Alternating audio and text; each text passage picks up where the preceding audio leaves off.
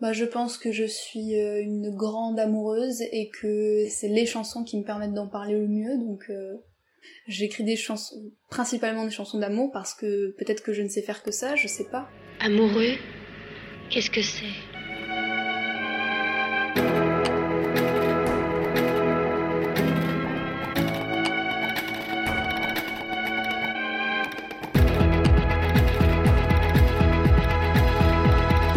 Je ne veux pas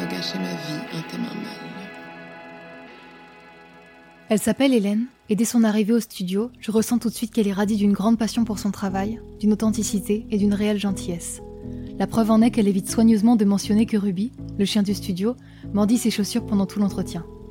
Avec elle, je parle de sa chanson, Monsieur M, de Barbara, de la difficulté d'être une jeune artiste et de faire ses propres choix. Je suis Camille Dargaud et vous écoutez Disquette, un podcast qui parle d'amour en chanson.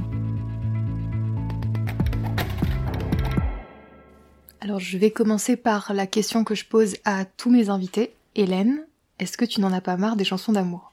Alors, en fait, c'est très drôle que tu me poses cette question parce que avant de d'écrire la chanson dont on va parler tout à l'heure, j'ai écrit beaucoup de chansons d'amour et il y en a une qui s'appelait Plus de chansons d'amour. Et le refrain c'est euh, Plus de chansons d'amour, j'en ai marre, j'en ai marre. Donc euh, je dirais que j'ai eu un temps où j'en avais vraiment vraiment marre, euh, moi de les de les faire parce que quand même toutes mes chansons ne parlaient que de ça. Il y avait un moment où je me suis dit bon. Et en fait j'écrivais des chansons d'amour pour euh, pour m'apaiser d'une rupture douloureuse. Et, et un jour j'ai revu ce type et je me suis dit mais non mais arrête Hélène d'écrire des chansons d'amour sur ce mec. Donc voilà ma dernière chanson d'amour pour lui c'était plus de chansons d'amour très drôle. et finalement, tu es revenue. Et j'y suis revenue, mais avec des chansons plus joyeuses, d'amour joyeux et pas de rupture. Vous écoutez Disquette, un podcast studio Clémentine. Donc la chanson dont tu vas nous parler ensuite, elle parle d'un amour heureux. Oui. Et je voulais te demander si tu pensais que c'était plus difficile d'écrire sur le bonheur ou si ça dépendait du contexte pour la personne qui l'écrit. Ah bah oui, moi je pense que ça dépend de toute façon du contexte. Euh, moi j'ai écrit cette chanson joyeuse parce que je suis dans un, une période où je suis très amoureuse et que euh, c'est super, tout, tout, est beau, tout est rose.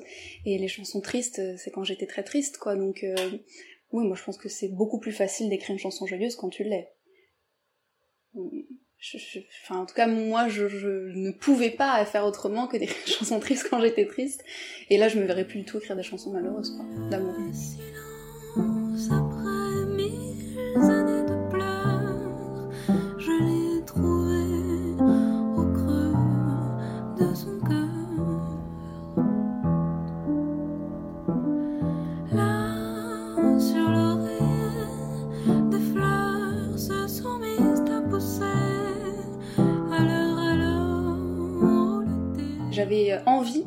Euh, d'écrire une chanson qui soit faite avec les accords universels du monde entier que tout le monde connaît, euh, une suite d'accords très simple et euh, et c'est grâce à ces accords que j'ai j'écris le texte après.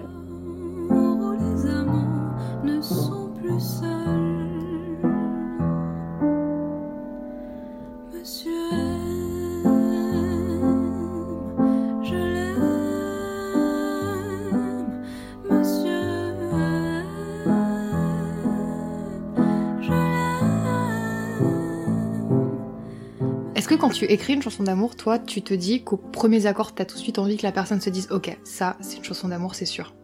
Alors euh, c'est très différent avec Monsieur M parce que comme je comme je t'ai dit, je, je, je- en fait je voulais vraiment que ce soit très barbarisant à mort, euh, que euh, qu'il y ait des longues phrases, euh, qu'il y ait une chanson de voix de tête. Donc vraiment cette chanson est particulière parce que je voulais la faire comme ça, très classique, très. euh, mais euh, dans mes autres chansons d'amour, on, on- non, on peut pas se douter qu'il s'agira de d'amour ou de mort, mais euh, je pouvais pas faire une chanson d'amour joyeuse sans faire ce type d'accord, et donc c'est spécifique à ça. Je voulais vraiment que ce soit comme ça et pas autrement, quoi. Du coup, c'était vraiment un challenge pour toi de t'inscrire dans une forme de Ah oui, oui, oui, complètement. Je voulais vraiment que ce soit la chanson classique d'amour, euh, totalement euh, classico-classique Barbara, quoi. J'essaye pas d'être originale, je pense que mes chansons se ressemblent parce que j'ai ma voix et que je peux pas faire autrement que de chanter avec ma voix. Euh, donc il y a quand même souvent des longues envolées, euh, des longues phrases, euh, mais euh, j'ai, en tout cas dans mes autres chansons, c'est pas aussi classique que cette suite d'accords qui vraiment, je le redis, mais c'est tellement facile en fait quand, quand tu écoutes cette suite d'accords, bon bah ça rentre dans l'oreille et puis euh, c'est, c'est, c'est logique en fait, c'est évident. Euh, les autres c'est peut-être un peu moins évident, mais euh, mais je, je suis pas, enfin je, je, j'ai pas la prétention d'être originale sur mes autres chansons d'amour. Tu m'as gardé de piège en piège. Perdu de temps en temps. Bien sûr, tu pris quelques amants. Il fallait bien passer le temps. Il faut bien que le corps exulte.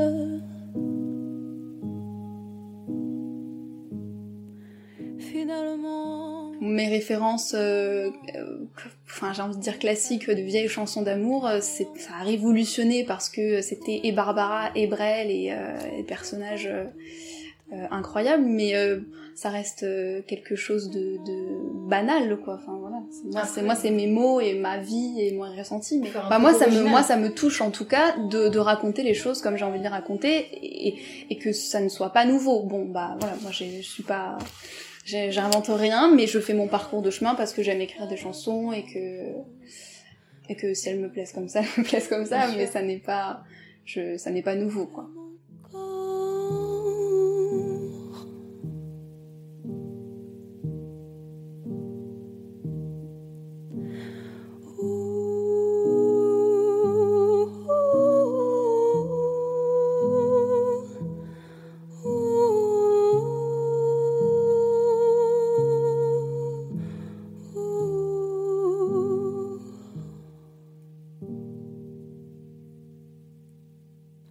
Hélène a commencé tôt. Sa carrière démarre alors qu'elle n'a que 16 ans, et très vite, les propositions s'enchaînent. C'est là que les choses se compliquent. Il lui faut faire des choix. Les compromis, c'est ce que je dis, c'est évident que ça existe. Bon bah voilà, il y a le bisbis, euh, c'est le marché euh, le, marché quoi du, travail des artistes tout ça mais euh, je vois pas l'intérêt de enfin en tout cas pour moi de sortir des chansons pour sortir des chansons j'ai voilà si ça fonctionne c'est très bien euh, toute seule c'est encore mieux. Enfin je veux dire toute seule en tout cas dans mes débuts c'est encore mieux. Mais euh, c'est vrai que c'est difficile parfois de, refuser des choses parce que bah ça aurait pu t'amener quelque part. Et puis euh, en fait je pense qu'il faut pas que je faut pas regretter ce chemin-là. De dire j'ai 20 ans je commence à peine à sortir mes chansons et à les montrer et, voilà. Et aujourd'hui je sais pas encore exactement ce que je veux euh, comment je veux qu'on m'accompagne tout ça mais en tout cas euh, en tout cas ce qui est sûr c'est que je veux pas du tout qu'on me qu'on me travestisse quoi alors les compromis évidemment mais alors euh, me demander de chanter euh, enfin moi demander des trucs euh, quand j'étais jeune quand j'avais 17 ans je me disais mais c'est pas possible il m'a vu ou quoi il y a des il y a des questions- il y a des propositions qui sont pas terribles mais bon il faut passer par là de toute façon c'est le jeu hein. Vous écoutez Disquette, un podcast studio Clémentine. Au niveau de ta couleur musicale et de l'esprit que t'as insufflé au morceau, il y a un nom qui revient vraiment souvent, c'est celui de Barbara. Est-ce que c'est une très grande inspiration pour toi dans ta carrière? Alors pour, pour celle-ci en particulier, euh, après Barbara ça a toujours été une référence mais on la retrouve moins dans d'autres chansons, euh, mais pour celle-ci euh, carrément, carrément en particulier c'était c'était Barbara. Ouais. Est-ce qu'il y a une chanson de Barbara qui, qui te bouleverse particulièrement? Euh, alors je sais pas si j'ai le bon titre, mais c'est euh, sur la mort de son père, c'est Nantes, le ciel de Nantes. Pas. Nantes. Mm. Euh, ah ouais, celle-là, ça, je pense que c'est de loin ma préférée. Est-ce que pour toi c'est un challenge de faire passer une chanson aussi intime, aussi proche de toi que Monsieur M à un collectif? Dans le sens où est-ce que toi tu préfères laisser les choses se faire d'elles-mêmes pour que le public se la réapproprie ou est-ce que t'essaies quand même dès l'écriture de la rendre assez accessible? Alors, il y a un petit peu des deux. C'est-à-dire que la chanson Monsieur M, euh, elle est universelle parce que c'est une chanson d'amour, mais elle a quand même ce titre. Et euh, Monsieur M, bon, bah, c'est pas Madame M, euh, c'est pas Madame P. Enfin, je veux dire, voilà, il y a quand même une... Il y a quelque chose qui, moi, relève de mon intimité et de mon Monsieur M, et quand même une chanson d'amour qui est carrément universelle. Donc euh, j'essaye de faire un petit peu des deux, c'est-à-dire que je vais pas étaler tous les prénoms euh, de mes amoureux dans mes chansons, mais en même temps euh, je, je vais donner un indice parce que bah, parce que c'est moi et que ça m'aide aussi euh, à, à, écrire ce que j'ai envie d'écrire sur euh, la personne, l'amour. Le... Donc j'essaye d'y mettre un petit peu des deux. De toute façon, une chanson d'amour, c'est tellement universel que bon. Par exemple, je pense à Juliette Armanet qui a quand même fait tout un album qui s'appelle Petite Amie sur l'amour. Euh, la chanson Alexandre qui euh, ma préférée. Euh, bon, bah elle s'appelle Alexandre et ça reste une chanson d'amour que tu peux chanter à Alexia, Barnabé, à tout le monde quoi. Je veux dire donc je pense qu'il y a un petit peu des deux dans les chansons d'amour. De toute façon, il y a l'intimité parce que sinon on peut pas l'écrire. Enfin, je, suppose. En tout cas, moi, je veux pas écrire une chanson d'amour si ça me ressemble pas, si c'est pas dans mon intime, ça touche pas mon intime. Et, puis il y a l'universalité de, des, paroles, quoi, des paroles qui restent euh, vagues et, euh, et de toute façon qui relèvent de l'amour. Donc euh, ça peut être, euh, ça peut toucher n'importe qui, je pense. C'est l'avantage aussi de parler d'un sentiment mm. rapport à ton intimité. Est-ce que tu, tu, as déjà pas publié une chanson en disant c'est trop personnel, je peux pas livrer ça ou, ou non, pas du tout. Non, pas du tout. Puis parce que tout simplement parce que dans mes chansons, je ne m'étale pas en fait. Je c'est comme c'est comme pour Monsieur M, je, je glisse des indices, mais je je, je on, on, peut pas se dire euh, oh là là il, lui est arrivé ça, oh, enfin je veux dire c'est je m'étale pas du tout, donc j'ai jamais. Euh... Enfin, j'en ai sorti plus de là pour l'instant, mais je veux dire, je, pense que j'aurais pas peur du tout de me dire euh, que c'est trop intime. Parce que je, ça, ça ne l'est pas, ça l'est pour moi parce qu'il y a des chansons qui, qui font passer message euh, d'une histoire d'amour mais qui n'en est pas du tout, pas du tout une. Donc moi, ça me, je me dis bon bah c'est très intime parce que ça parle de ça, mais euh, comme personne le sait et que ça reste donc, assez vague quoi, mais tant mieux, puis c'est vrai que c'est bien aussi de, de laisser la possibilité aux gens de se la réapproprier. Exactement, exactement, bien sûr, bien sûr.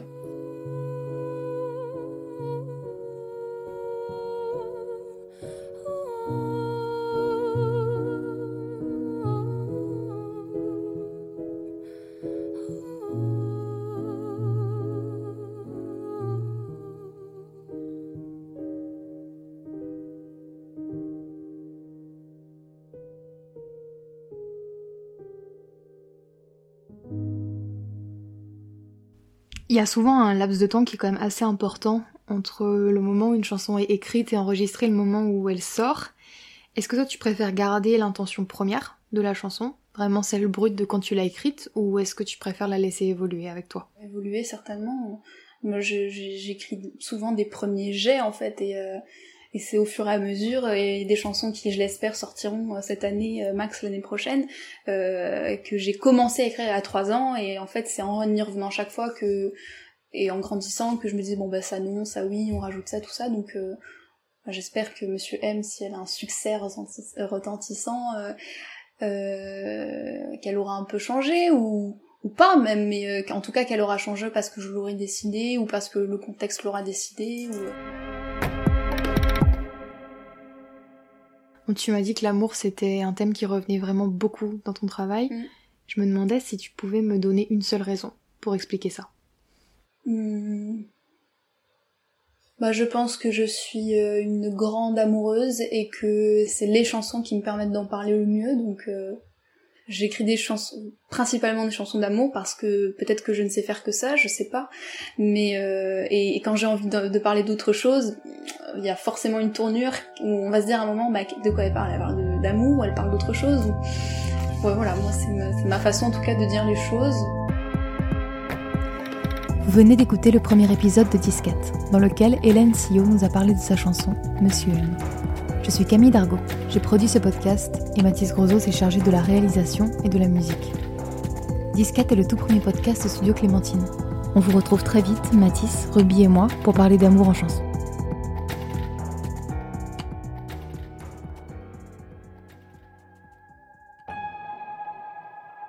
Vous avez écouté Disquette, un podcast Studio Clémentine.